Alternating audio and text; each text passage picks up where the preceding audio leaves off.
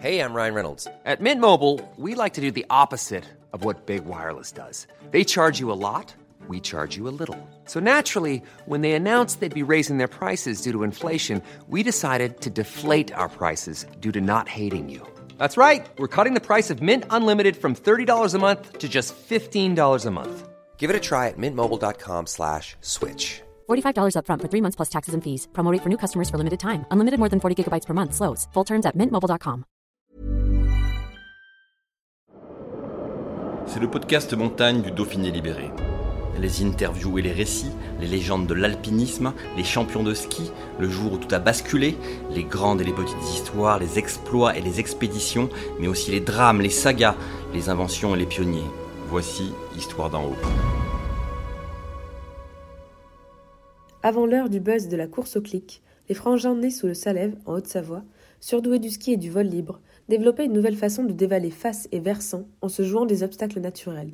Ces as du vide et de la neige, champions de parapente et précurseurs du speedring, ont traversé la décennie 2000 comme des comètes. Il y a dix ans, le 23 octobre 2011, Antoine rejoignait Valérie au ciel, suite à un accident de base jump. Odile, leur maman, Francine, leur sœur, et Edgar, leur frère, évoquent la trace laissée par ces étoiles filantes, des origines de leur passion à leurs ultimes exploits. Témoignage depuis la maison familiale, face aux montagnes des Aravis, du Faucigny et du Chablais, qui depuis l'adolescence étaient leur rampe de lancement. Un reportage d'Antoine Chandelier. Un jour, Val euh, était sur la route euh, en vélo et en fait, un parapentiste qui s'est posé sur la route à côté de lui. Il avait, euh, je sais pas, quoi, 16 ans, 17 ans. Et de ce jour-là, il est rentré et il a décidé qu'il voulait faire du parapente. Donc notre papa, qui était ancien parachutiste, euh, l'a inscrit à un stage. Ils ont fait leur premier stage d'initiation tous les deux en fait. Et c'est parti de là le vol. Donc un stage Val. de parapente. Donc, Stage euh, de parapente, euh, comme tout le monde, avec son papa. Après, le papa n'a pas continué, puis Val, bah, il est allé euh, beaucoup plus loin. Et là, très vite, ils ont senti qu'ils étaient doués pour ça, non? Qu'est-ce. Euh, Val, oui, il était assez doué pour ça, donc Ouais. il est vite progressé. Je sais plus s'il avait fait d'autres stages ensuite ou s'il est parti tout seul. Eh ben, il est devenu ami avec la personne qui s'est posée euh, sur la route à côté de lui. Et après, ça allait très vite parce qu'à 17 ans, après, il a commencé les compètes, euh, les compètes en B, en A. Il, il a vite fait des podiums. Et il a Donc il était intégré- en équipe de France de et parapente, après, c'est il a ça intégré euh, l'équipe de France de cross. ouais. Et très vite, Valérie va se distinguer parce que lui aussi va faire un peu du parapente, mais plutôt en, en mode aventure. C'est un peu ça euh, l'idée? Ouais, bah, il avait toujours euh, des petites idées euh, déjà pendant les compètes qui étaient propres à lui. C'est-à-dire que bah, je donne deux anecdotes pour montrer un peu son état d'esprit. C'est que il est un, hiver où donc il était moniteur de ski aussi, Valérie. Et un hiver où on était en challenge des moniteurs au Grand Bornand et en même temps il y avait euh, un entraînement de l'équipe de France de cross. Et quand il est passé au-dessus de Grand Bornand et qu'il a vu en bas euh, tout rouge avec euh, des barres partout et la musique, ben, du coup on a vu un parapente qui se détachait du groupe et il est venu se poser à côté du bar du challenge pour venir boire un coup avec les moniteurs. Voilà. Et une autre fois où ils étaient en entraînement, non ils étaient en manche, mais la manche était annulée, du coup tout le monde s'est posé sauf lui. Et c'est le jour où il est monté à 5000 mètres dans un cume. Et où plus personne savait où il était. Et qu'il C'est-à-dire avec euh, un cum, c'est quoi? C'est un, effet, un ascendant, hein, c'est ouais, ça? un gros nuage, nuage, euh, nuage, ascendant et qu'il a monté à 5000 mètres, ce qu'il ne faut pas faire. Et euh, voilà. Donc, Donc là, il a, son petit il a, il grillé un joker, comme on dit, c'est ça? pas, il a pas vraiment grillé un joker, mais C'est un bon pilote. Ouais. Et puis après, bon, il y en a qui étaient pas trop contents. Il y a eu des petites remarques là-dessus, mais bon, voilà, c'était un peu. euh, C'était un esprit libre, donc euh, bah oui, il était en équipe de France, mais bon, s'il avait envie de faire ça ou ça, ou s'il avait envie de tester ça, ou si bah il le faisait, et puis bah s'il faisait pas podium, c'était pas grave, il s'était fait plaisir, il avait choisi son chemin. Et alors surtout, il est connu bah, dans le milieu de, à la fois de la montagne et puis du vol libre pour être celui qui a associé les deux passions, c'est-à-dire le ski, la glisse Ouais, et la voile, ouais, à ce qu'on appelle aujourd'hui le speed riding. oui. Alors. Comment ça s'est euh, fait ça? Ça s'est fait qu'à force de voler, euh, il avait quand même, euh, je pense, un petit attrait pour la vitesse. À ski, déjà, il y a beaucoup de vitesse, donc il y avait aussi cette notion de vitesse. Et je pense que c'est ça qui l'a un peu amené à partir sur les mini-voiles. Et aussi, comme c'était un montagnard, bah, il cherchait également du, matériel un peu léger pour, pour monter et pouvoir redescendre en volant. Et en fait, euh, à l'époque, il a demandé, il était sponsorisé Advance, euh, bref, il a demandé qu'on lui suspende un kite. Et, euh, et du coup, il a décollé de Mont Blanc sous un kite. C'était une première et c'était le jour du vol 4807. C'est le seul qui a pu décoller parce qu'il y avait énormément de vent. Et il a décollé de Mont Blanc en kite. Et évidemment, ben là, ça a un peu époustouflé tout le monde. Et de là, euh, il a eu contact avec Nervure qui fabriquait déjà des voiles légères.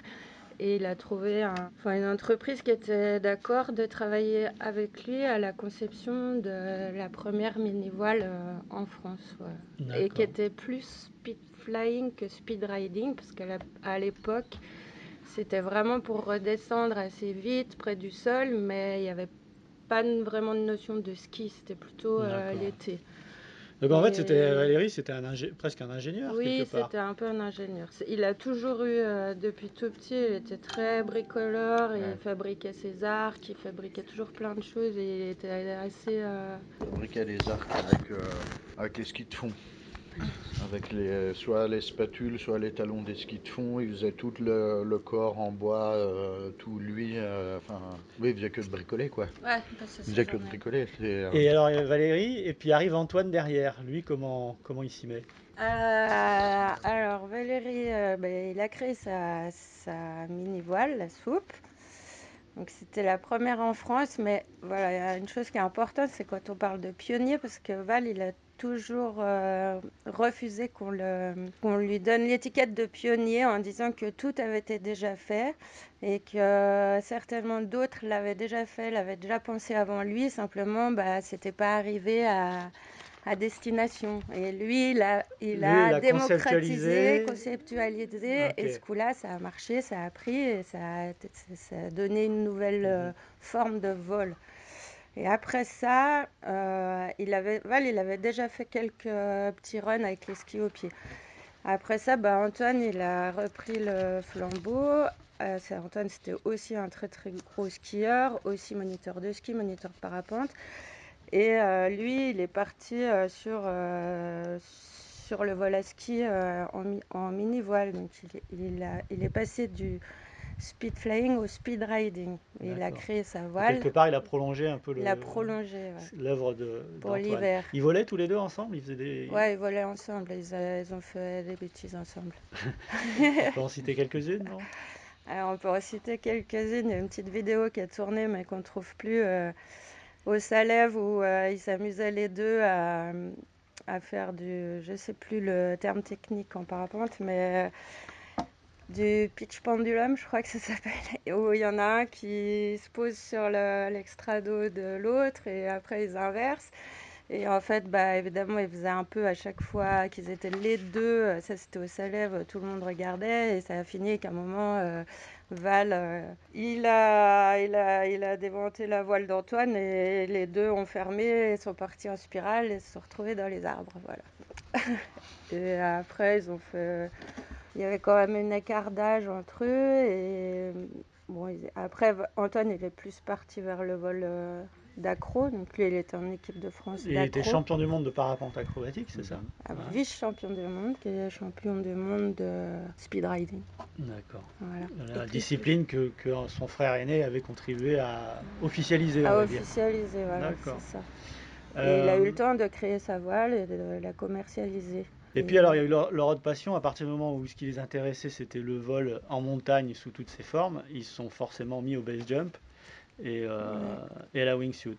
Hein. Bah, Val, s'est mis au base jump assez vite. Des grands sauts, hein, je crois, des sauts de, de, des plus hauts sommets du massif du Mont Blanc, de l'Aiger. Notamment après avec les Soul Flyers, là, euh, à partir de 2003 avec euh, Claude euh, et Loïc Jean Albert et après il faisait pas mal de trips dans le monde entier pour faire des images de pas, enfin, surtout de chute libre wingsuit base jump et un peu de parapente.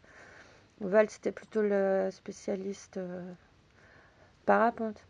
Mais aussi groupe des Soul Flyers qui, qui, après euh, aujourd'hui ont atteint une, énorme notoriété avec euh, ceux qui ont pris le relais. Ouais, bah après le Parce que ce qu'il faut dire, c'est que Valérie, il, pratiquait à l'époque où Internet était encore euh, pas aussi puissant qu'aujourd'hui et les réseaux sociaux n'existaient pas.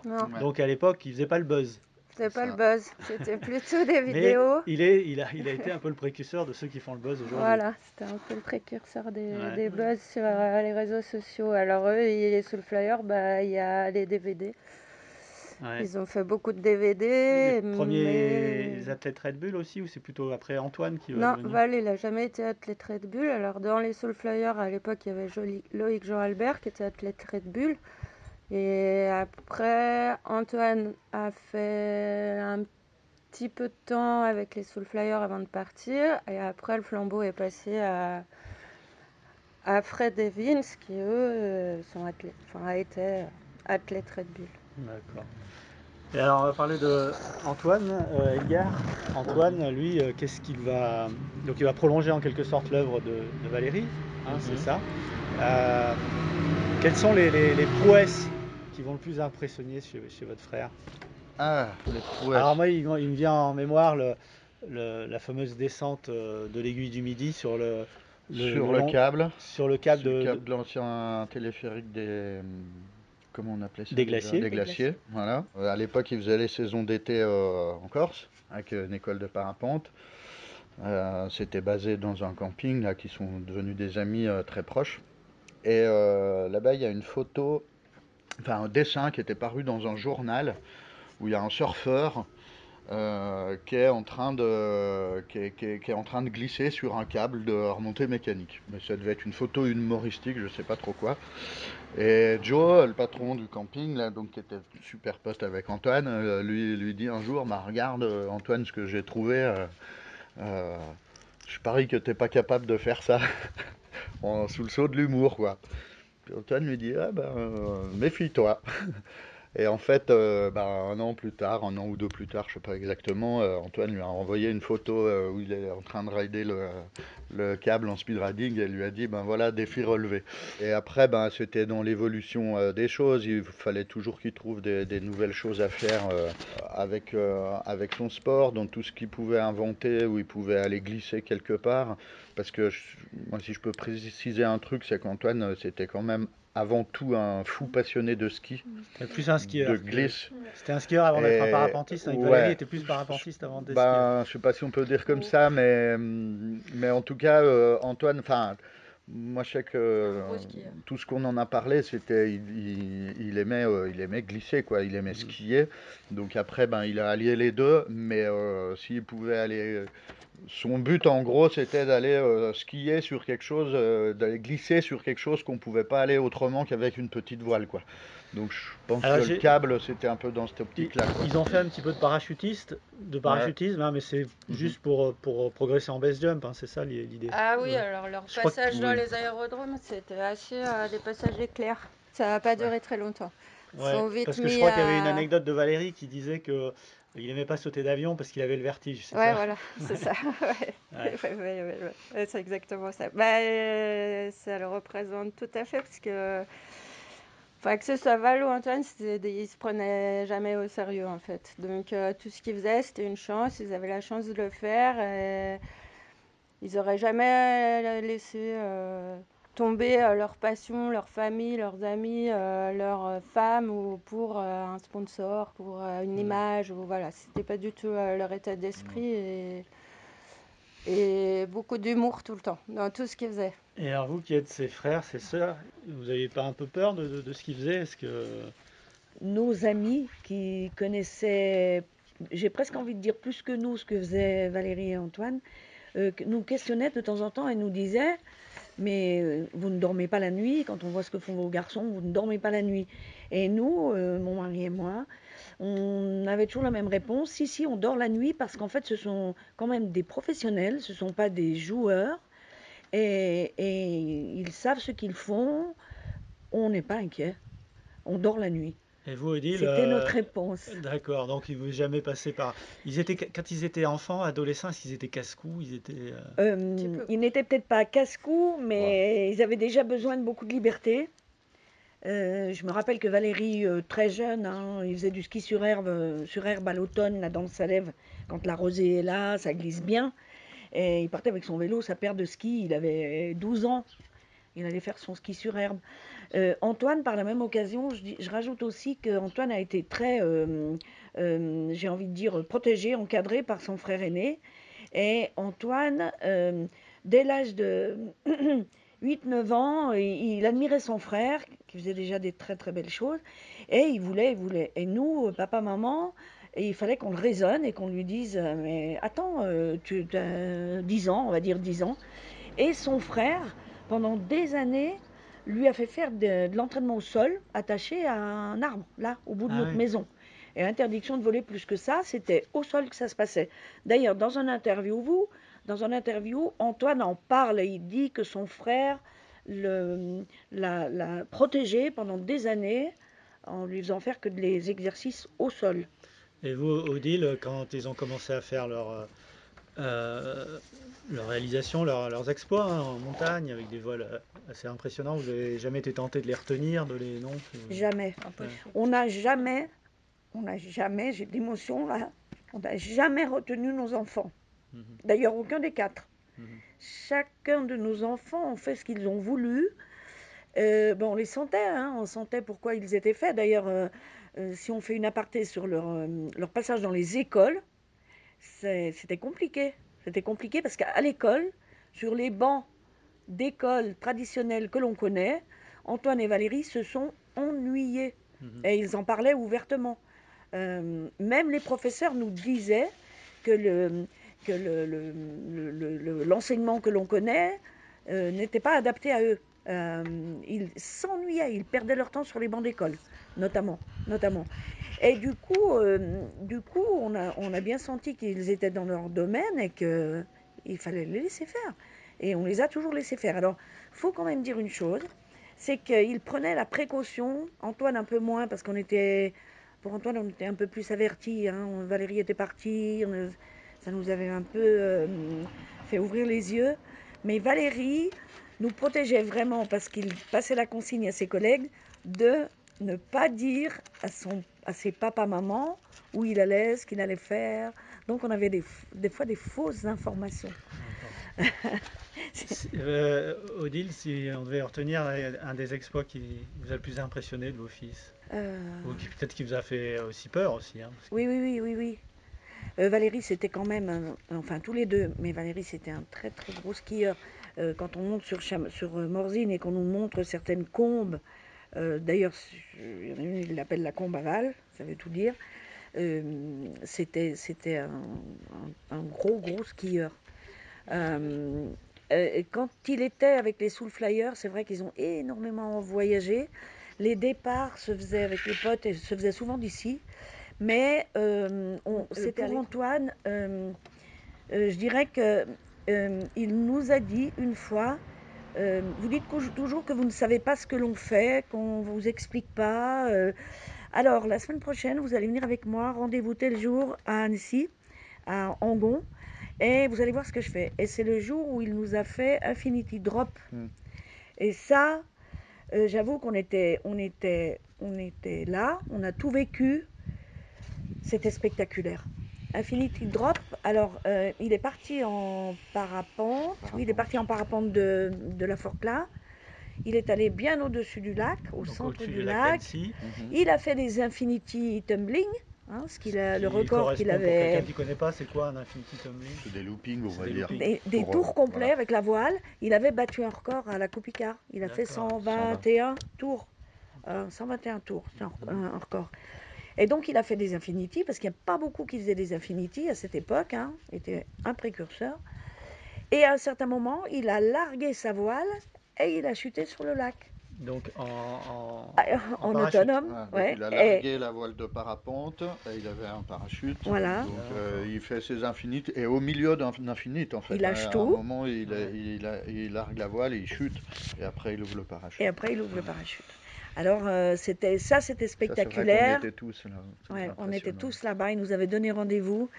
Euh, voilà, c'était rare euh, parce que c'était compliqué de les suivre quand même.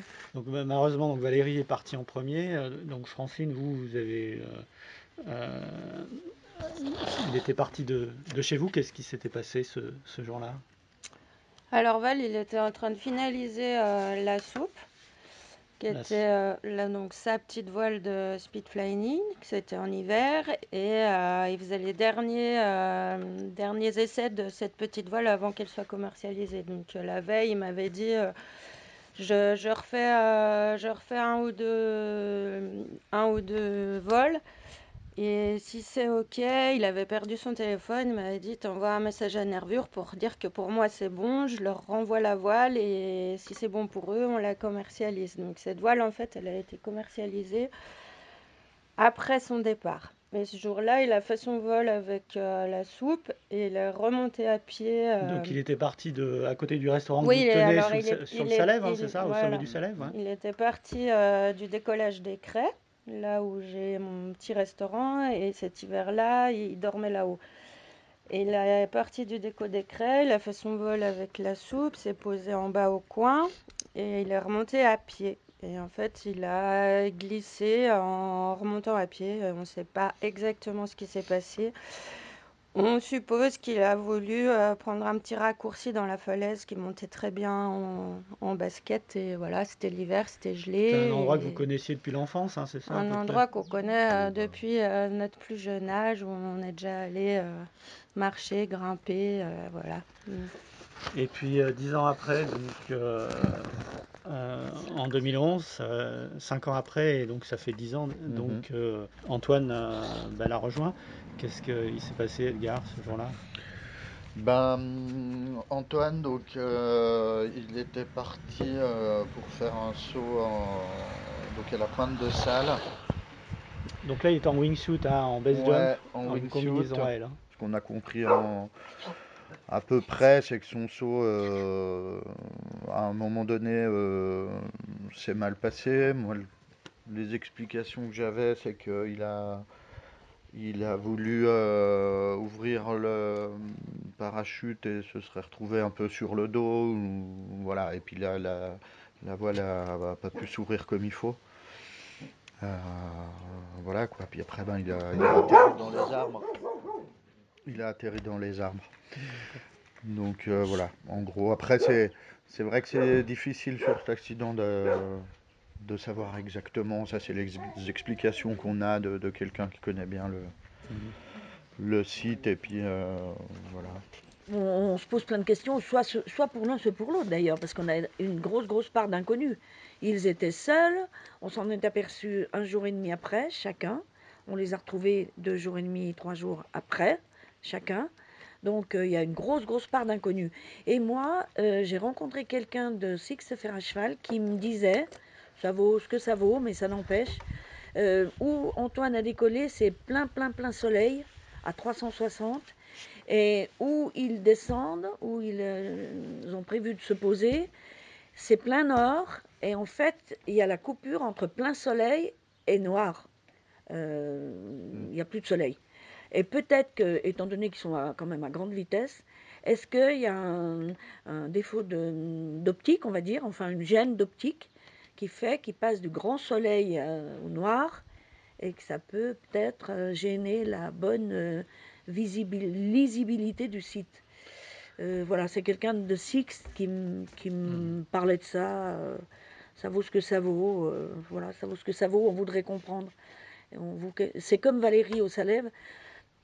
Il a glissé, oui, il a glissé, c'est sûr. Mais euh, pourquoi, pourquoi, euh, pourquoi? Il connaissait les cailloux du Salève. Et l'endroit où il était, c'est un endroit où il y a euh, très très couramment des hordes de chamois. Et moi, maman, je me dis, moi, sa maman, je me dis, est-ce qu'une horde de chamois est arrivée et l'a bousculé Euh, c'est peut-être difficile quand on est face à 30 chamois et au bord d'une falaise. Euh, c'est peut-être difficile de, de, de, sauver sa vie. Voilà, c'est des choses qui nous traversent l'esprit. On voudrait tout savoir, on ne saura jamais.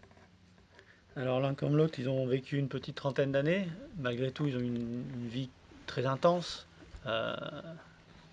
une vie courte, mais comme, euh, comme disait l'adage, ils ont vécu comme des lions. C'est un peu ça le. Mm. Oui, c'est ça. Et, et, on, nous dit, on nous dit très très souvent pour, euh, pour nous aider, en fait, pour nous aider, c'est bien. Euh, en fait, ils ont fait en 30 ans ce que beaucoup ne font pas en 90 ans. oui, oui, c'était extrêmement intense. Et à la maison, on avait une vie de famille très très dense. Parce qu'on en profitait de ce qu'ils faisaient tous les départs, les valises, les retours. Les... Vous vibrez au rythme de l'activité de, Valérie ben, Antoine. Euh, tout le monde, tout le monde en profitait. C'était, je me souviens de la dernière. Euh, tu, te rappelles, euh, vous vous rappelez, Franklin Edgar, le dernier retour de quand ils sont arrivés tous les deux, c'était le 11 novembre 2005. Antoine arrivait de la Réunion, où il avait fait troisième fois champion de France de parapentacro. Et Valérie arrivait du Brésil. C'était son dernier voyage à l'étranger. Et le 11 novembre à midi, tout le monde était là. Et donc euh, Valérie raconte ce qui s'était. En fait, au Brésil, il n'avait plus euh, tout le séjour et, ça l'avait un peu ennuyé. Il dit J'aurais mieux fait de rester. Oui, il était en équipe. Euh, j'aurais mieux fait de rester. je me serais occupé de mon restaurant à la Croisette. Enfin, bon, voilà. Et puis Antoine, lui, il nous dit Bon, euh, je vous ai rien ramené de spécial, hein, parce que ramener quoi euh, De la Réunion? J'ai juste un truc au fond de mon sac. Et il a son sac, et au fond, il y avait sa coupe, donc euh, son premier prix en kit à remonter. Elle est là dans ma cuisine. Et voilà, le 11 novembre 2005, c'était bah, le bonheur.